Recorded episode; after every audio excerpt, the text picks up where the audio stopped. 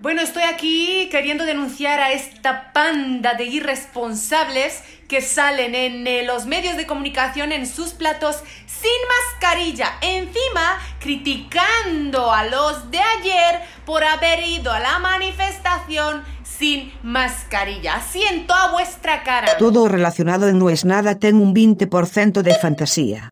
Non aceptamos queixas.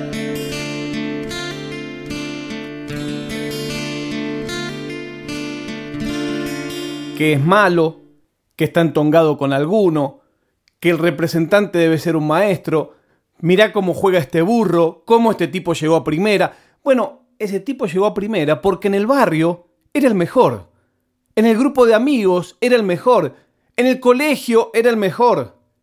Pero claro, después hay un tema de escalas. El que juega en tu club de 3 y es un picapiedra, por ahí en el barrio jugaba de 10 y todos los años de su vida salió campeón. El mejor jugador de tu equipo, quizás si va a la Premier League, es el peor jugador. Entonces todo es un tema de escalas. También me causa gracia en la cancha, los simio que somos, de intentar intimidar al jugador. Eso es muy del hincha argentino, en otros lados no pasa. ¡Fracasado! ¡Fracasado! Yo escuché gritarle fracasado al burrito Ortega. Un tipo que salió de Jujuy, de una casa pequeñita en la que no tenía casi nada y dio la vuelta al mundo. Y un chabón gritándole, sacándose los pulmones, ¡fracasado! Y te lo juro que yo lo miraba y pensaba para mis adentros, ¿qué habrás hecho vos, capo, para comparándote con este pibe, creer que él es un fracasado? ¿Qué patrón mirás? Pero claro, lo de las escalas también opera en otros niveles. Hay una cosa muy fea que pasa en los medios y en la tele, que es cuando los programas te invitan a trabajar como panelista. Por supuesto la palabra trabajar no la dicen. No, te invitamos para que vengas al panel. En ese contexto, la palabra invitar significa te vamos a hacer trabajar pero sin pagarte. Con el verso de que sos un invitado, pero claro, yo lo he dicho más de una vez. No, queremos que vengas de invitado y, nos cuentes algunas cosas de tecnología. Yo no, no, no. Si voy de invitado es que me vas a hacer una entrevista.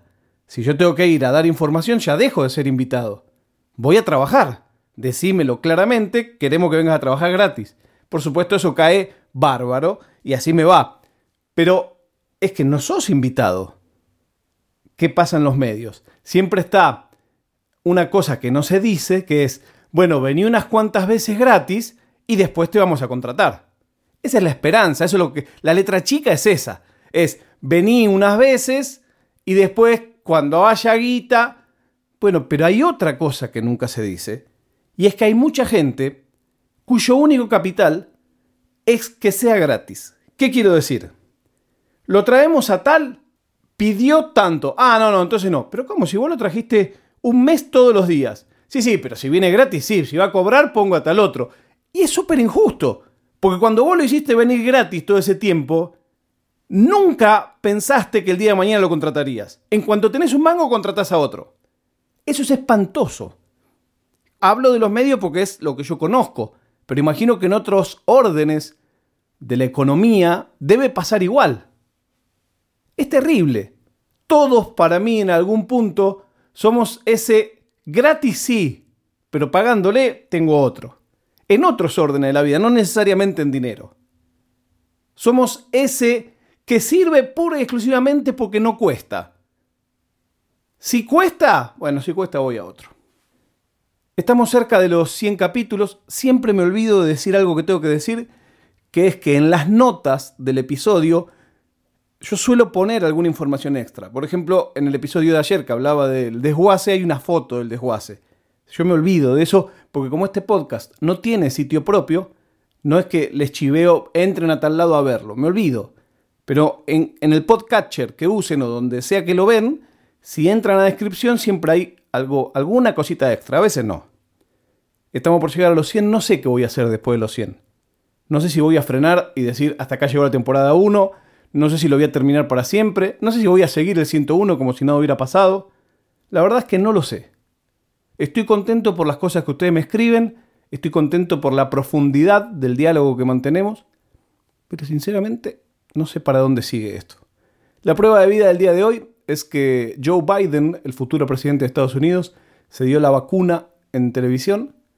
Para mí es claramente un mensaje a Putin, como diciendo, ah, mira, la tuya no, mira esta. ¿Y cómo sigue toda esta historia? Nadie lo sabe. Los países empezaron a vacunarse. Para Navidad se aconseja que la gente no se junte. La gente se va a juntar igual. Los contagios se van a disparar. Es como una cosa, es un tren que va contra una pared y todos sabemos que va a chocar contra esa pared y nadie hace nada por pararlo. Nos escuchamos el lunes, cuando yo os diga, pues que no es nada, coño.